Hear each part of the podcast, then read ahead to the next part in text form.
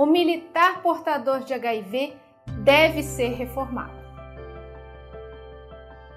Seja bem-vindo aqui ao canal CH Advocacia Militar. Eu sou a doutora Andressa Rondjoia e é aqui que você vai aprender muito sobre o direito dos militares das Forças Armadas.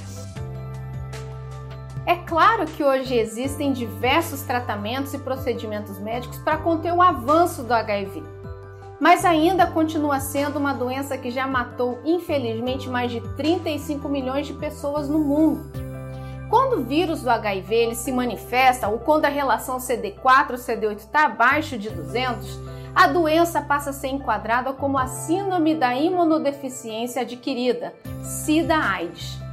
É apenas nesses casos, quando a doença se manifesta, que a força tende a amparar o militar afastando para fins de tratamento médico ou considerando-o incapaz. Até esse presente momento, enquanto a doença não se manifesta, o militar tende a ser julgado apto e submetido ao cumprimento do expediente.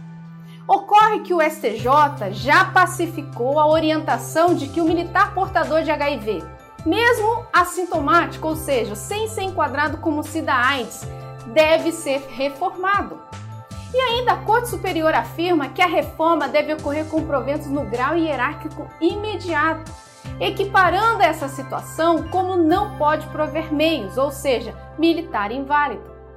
Ainda nessa hipótese, o militar reformado por HIV faz jus à isenção do imposto de renda.